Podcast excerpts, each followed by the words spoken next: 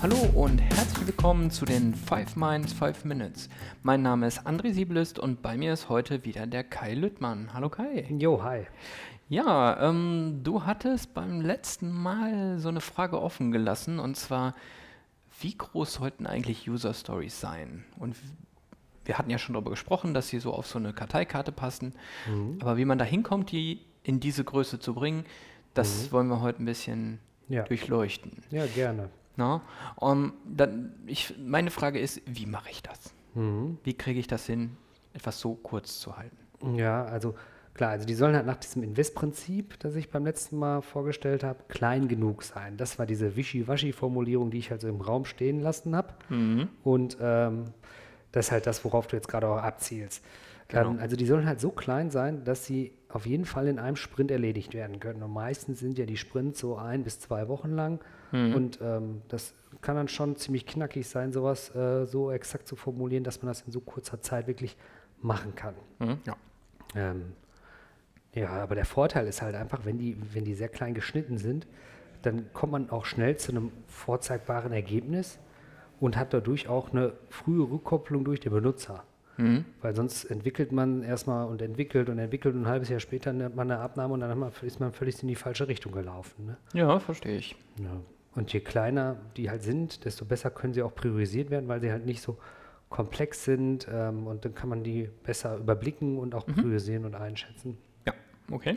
Ja, habe ich jetzt gerade schon vorweggenommen. Komplexität wird wesentlich geringer. Ähm, ja, besser zu schätzen, einfacher zu testen. Das sind so die Vorteile. Deswegen sagt man ganz gerne ein altes Prinzip, ähm, teile und herrsche. Okay, also wir zerlegen die User Stories in kleinere. Genau, Okay. genau. Also ähm, um halt einen kompletten Business Case irgendwie abbilden zu können, ähm, zerlegt man die in mehrere kleine und bindet die dann häufiger ähm, oder häufig über ein Epic zusammen. Das macht man und diese Epics enthalten dann viele User Stories oder mehrere und ähm, damit wäre dann am Ende halt der komplette Geschäftsvorfall dann halt implementiert. Und Okay. so eine Technik, um ähm, sowas ähm, zu zerlegen, ähm, da gibt es die Spider-Methode, ähm, ist auch wieder ein Akronym ähm, mit dem Buchstaben S-P-I-D-R. Okay. Und die einzelnen Sachen, die stehen für, also das S steht für Spikes, das P für Path, das I für Interface, das D für Data und das R für Rules. Genau. Und Das sind so die fünf ähm, Methoden, die man anwenden kann, um die zu zerlegen. Okay. Ich würde jetzt einfach vorschlagen, dass ich mal nach und nach die einzelnen vorstelle oder Ich glaube, das klingt gut, ja. Okay. Wollte ich dich gerade drum bitten. Ähm, ja, ich fange mal mit den Rules an, also von hinten. Ähm, also jede, ähm, jede Software, die man entwickeln will, die hat im Regelfall Regeln, Geschäftsregeln. Ja. Oder betrifft irgendwelche technologischen Standards, die ich einhalten muss. Und ähm, eigentlich kann man da ganz gut, äh, wenn man so eine User Story zerteilen will, das nach Geschäftsregeln dann runterbrechen oder nach einem technologischen Standard.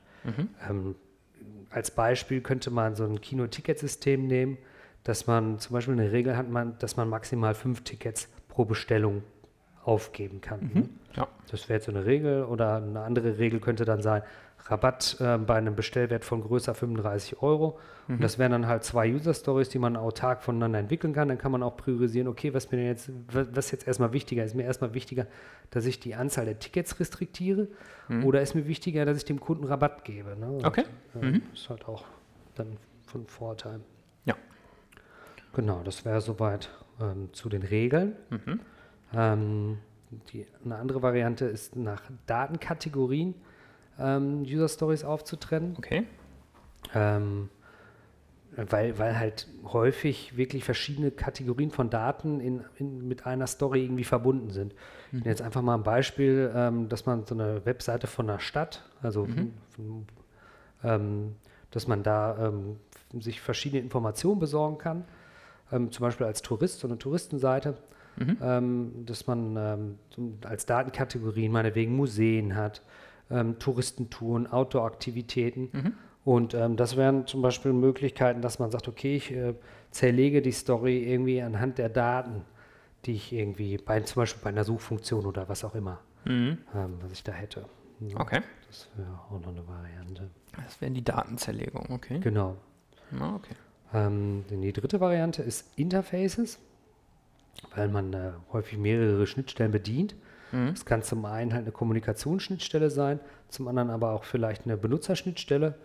Und ähm, Ja, okay. dann trenne ich ähm, dann nach verschiedenen Schnittstellen. Ähm, als Beispiel, wenn ich jetzt irgendwie eine, eine, ähm, eine Anwendung habe, die sowohl auf ähm, iOS, also auf einem Apple läuft oder auf einem Android Mhm. oder halt auf einer Webseite, das sind halt verschiedene User-Interfaces Ja. und die kann ich halt super einzeln entwickeln, weil die auch völlig Klar. unabhängig voneinander sind.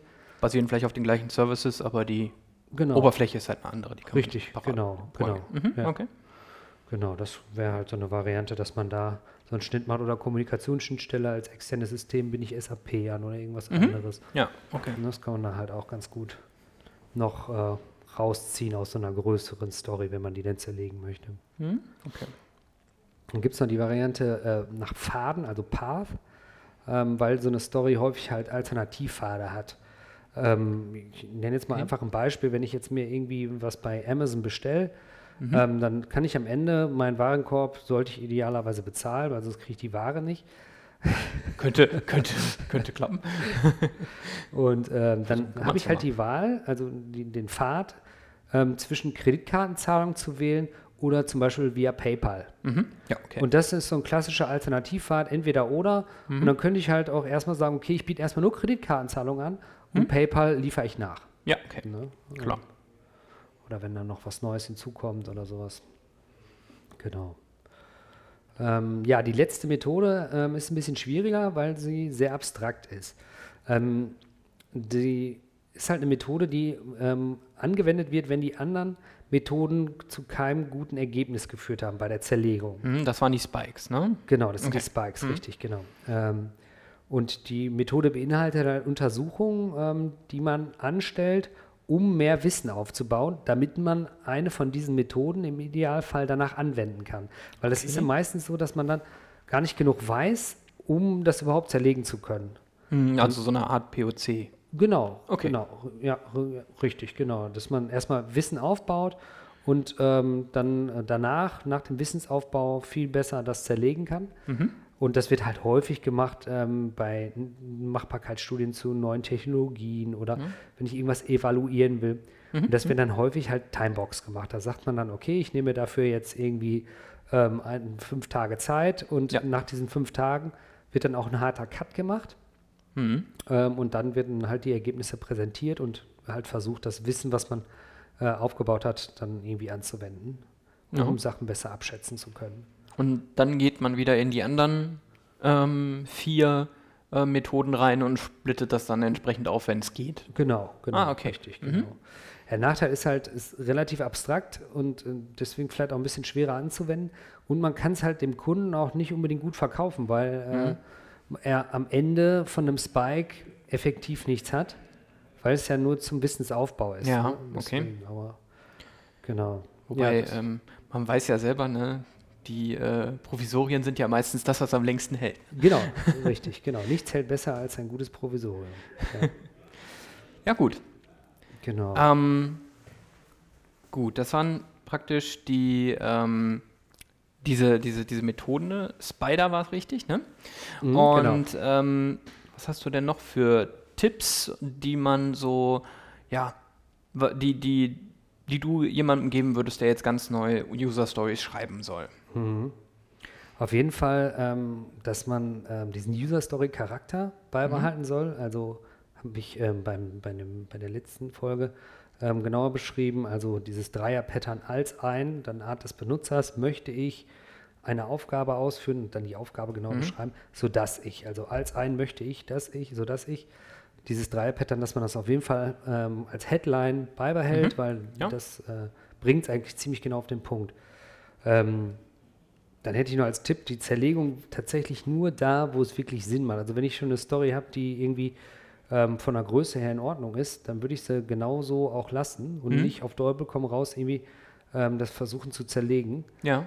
Ähm, und auf keinen Fall irgendwie für jeden Pfad, jedes Interface, jede Kategorie alles irgendwie zu äh, eine eigene Story zu erfassen. Mhm. Das macht überhaupt keinen Sinn. Also wirklich da, nur da, auch wo es sinnvoll ist. Da, wo es sinnvoll ist. Mhm. Okay. Gut. Dann sage ich vielen, vielen Dank. Ich glaube, damit äh, kann man tatsächlich schon loslegen und ein paar User Stories schreiben. Ähm, ich würde sagen, ähm, vielen Dank und bis zum nächsten Mal, wenn es wieder heißt 5 Minds, 5 Minutes. Ja, gerne. Danke. Ciao. Tschüss.